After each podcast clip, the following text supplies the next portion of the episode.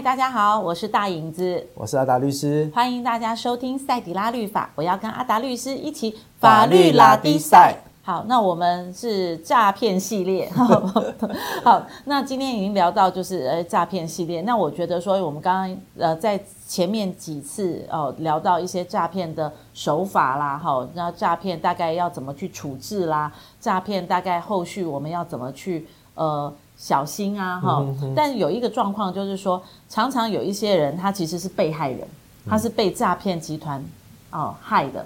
但是呢，因为呃，在这个过程当中，难免都会把一些账号拿出来做做诈骗集团的使用嘛，他还要用你的账号把钱汇给你啊。结果不小心呢，你自己的账号被诈骗集团使用，所以你不仅是被害人。你也是加害人，因为你的你的账号可能是其他被害人所使用汇进来的汇钱进来的，所以其实对其他的被害人来说，其实你的账号是害我的账号哦，然后可是我的账号是。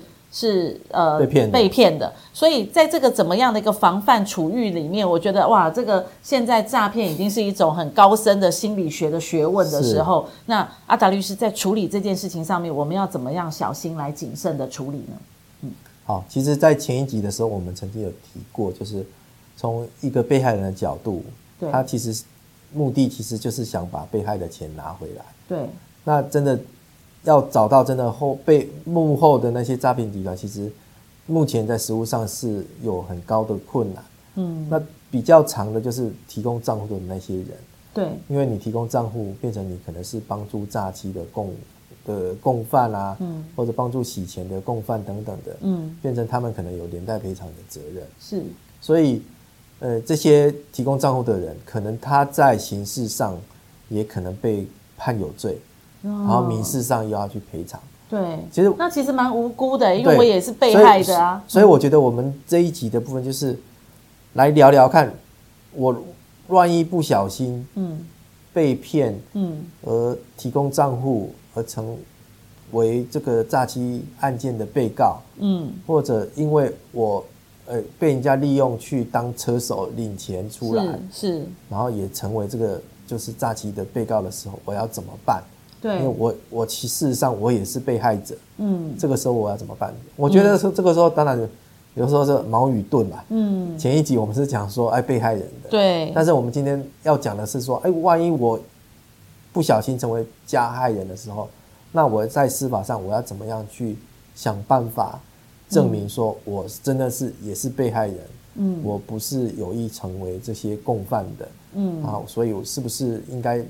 呃，判我这个罪是不成立的，嗯嗯，不应该让我也负这个连带赔偿责任。是因为你的账户，呃，被害人的账户已经已经被使用了嘛，所以莫名其妙的说，哎，我不小心把钱转到你的账户啊，哦，所以你麻烦你把钱领出来还我，那这也是一个一种一种洗钱的手法了，对不对？对，所以应该怎么办呢？所以我我觉得就是还是回到说，什么叫做共犯的概念？嗯，基本上。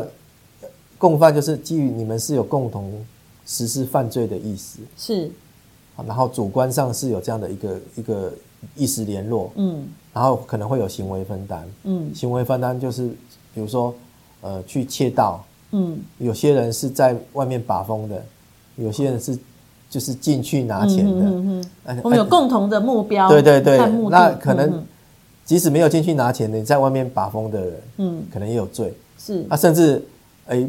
有些的是我提供目标，嗯，我我知道，哎、欸，我我他们家的金库在哪里？我在这家 我在家这家公司里面，我是这家公司的员工，嗯，我都知道说，哎、欸，这个公司的钱放在哪在在哪边？公司有钱，嗯，哦，是拿一个月的哪几天？哦，钱特别多，是，他是那种内应，他提供的是窃贼，这个里应外合，这个门可能就会因为他们有。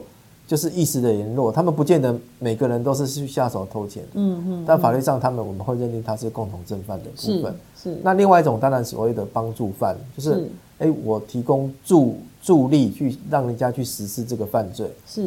比如说我们刚才讲的说，哎、欸，诈欺集团，是，他去骗人家，让人家把钱交出来。嗯。对。那我提供这个账户，让人家去汇钱这件事情，嗯、那我是不是这个部分也会成为帮助犯？是。好，所以。不管是帮助犯或者共同正犯，他们前提都还是一个主观上有犯意联络的部分。是，那就一个客观事实来讲，今天不管是呃我提供了这个账户给诈欺集团的使用，嗯哼哼，或者我帮诈欺集团去把这个人家被骗的钱的账户里面的钱领出来交给诈欺集团，是，基本上这个在客观上是有行为分担的。嗯，对，因为你就是有有做这些事情嘛，对，所以你要去想办法，要去认为说你在法律上是无罪的，因为我不知道啊，或者或者你不需要去负这个赔偿责任的部分，嗯、就是你要去证明你主观上没有这个翻译联络的部分。所以我要把之前可能对所以对话记录留下来。对，之前所以我我之前有处理过几个案子的部分，就是，哎、嗯，比如说我是去求职，对，那我是因为看到报纸上的求职广告。嗯，告诉我，然后我去求职。那可能有时候你就必须要拿出来，哦、你是在哪个报纸看到这个广告？嗯，登出个广告栏去找出来说，哎，我当时是看到这个东西去。嗯，那至少有迹可循嘛。我是因为求职被骗，嗯，而提供这个账户的部分。嗯，那第二个部分，我我之前也处理过一个案子是，其实我是一般公司行号，对，那我就是。接到一笔订单，嗯，告诉我说，哎、欸，哎、欸，他要买什么东西，那我当然就是报个价给他，啊，那他说，哎，好，OK，我我要我成交，嗯，那我钱要怎么给你？要麻烦你提供我账户给我，是，好，他们就把账户给了对方，啊，确实也收到钱，啊，收到钱确认收到货款之后，他们也把货出去了，是，就没有想到汇钱进来的是被诈骗的，对，好，那所以他当他们当然也是后来被警察移送，是被告，他们的。公司的账户也被列为只是账户冻结了，对，所以这个时候你就是要把整个这个整个交易过程，从诶对方来跟你表示说他的订单啊，不管是 email 等等的部分啊，你们后来有报价出去啊等等啊，这些整个交易的过程就是弄成一个就是整理出来，嗯，去证明说，诶你们这个其实只是。要去完成一个交易，提供账户这个部分，那、啊、你们确实也是出货了，嗯，相当于这个货款的部分，所以你们并没有参与这个诈骗，嗯，好、哦，你们跟这个诈骗集团是没有犯意联络的，嗯，后来这个部分当然就是也也证明说他们没有参与，嗯、所以这个部分后来也是诈骗不成立的，嗯，对，所以等于说我们平常在跟可能呃不认识的人中间有一些。联络的文字的对话，好，记得都要把它留存下来，对不对？对对对。但是有一种状况是，我就哦，我赖你哦，哈，我打电话给你，嗯、所以我们在那个赖的上面的资料上面只会看到一段语音，好、嗯，那可是我们很多都是对话，那就找不到那那个资料了。那该怎么办？我我觉得就是，嗯，我们现在基本上，嗯，当然希望听到我们这个节目的人，嗯，你可能就是什么都要存点心眼，嗯，好，就是。你想办法的话，就比如说，即使你打电话，嗯，之后，第一个当然说你的手机，你要不要装录音的 app？嗯，只要有通话，这个录音都会留下来。是。第二个就是，即使我通话完了，嗯，我一样还是传文字讯息给你，说我们刚才讲的是这样的东西，嗯哼哼，是不是这样？要对方回应一个东西，留下这个记录。是，以便将来可以证明我们当时讲了什么东西。嗯、我们常常讲这个东西，不管是不管是阿达律师或者是孟玲律师，我们常常都说让文字留下一个记录，凡走过必留下痕迹。好，这个常常我们都在节目当中不断不断的去诉说。对，对，因为有时候真的是我们讲的法律是保护懂法律的人，所以你要想办法保护自己。对，尤其现在我们讲了诈骗的情况。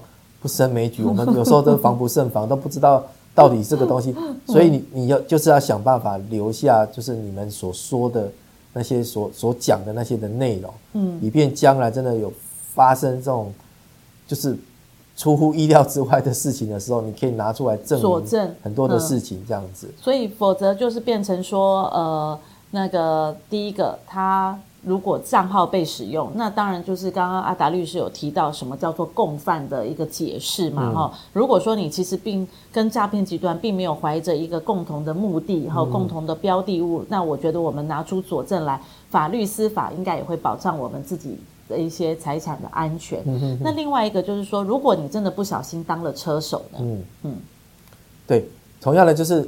你如果说被利用去领钱，比如说我曾经也处理过一个案子是，是呃，他们就是因为现在有一些两岸的部分，其实有时候是会有地下汇兑的。对。那当然，地下汇兑有另外车牵扯到别的法律的规定的情形。嗯。但是今天就是有一个人是跟呃我的当事人联络说，他想要换钱。是。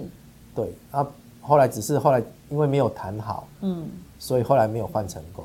是。但是没想到对方竟然传讯息来说啊，他误把钱汇过来了。是是是，嗯，对，所以不小心因为之前在谈这个东西，有提供我我当事人这边有提供他的账户给对方说，哎，如果你要换，你要钱先汇过来这边，嗯，那我再再想再之后再把那个你要换的钱之后看怎么样再交给你。后来因为没有谈成，所以本来以为交易就取消了，没有没想到对方竟然就是呃。来个讯息说，哎，他们不小心把钱汇过来，哎，真的去查了，结果他真的有钱打进来了，这样子，所以对方就想说啊，不好意思，这个可不可以麻烦你，嗯，帮我把钱领出来，嗯，还我，然后这个东西，哎，我不跟你约在什么地方，你把这个钱再交给我，这样子，听起来很合理，听起来很合理，就是你就是不小心汇钱进来嘛，我就我就把钱还给你，这个是。我也不想定义的，我也不想贪你这个钱。对啊，嗯，就没有想到，嗯，后来汇进来这个钱的人，竟然是被骗的。嗯嗯嗯，所以不是那个人，是被另外一个被害人对对对汇到这个账户，别别的被害人被骗汇到他这个账户里面去。那诈骗集团去假称说，哎，我钱汇错了。对，所以他就不知不以为意，他就是把钱领出来，然后去交给那个诈骗集团的。当然，后来那个汇钱的人。你当然就去报案啦、啊，报案之后他就是被列为就是诈诈欺的的被告啊，嗯、所以他就被传出庭。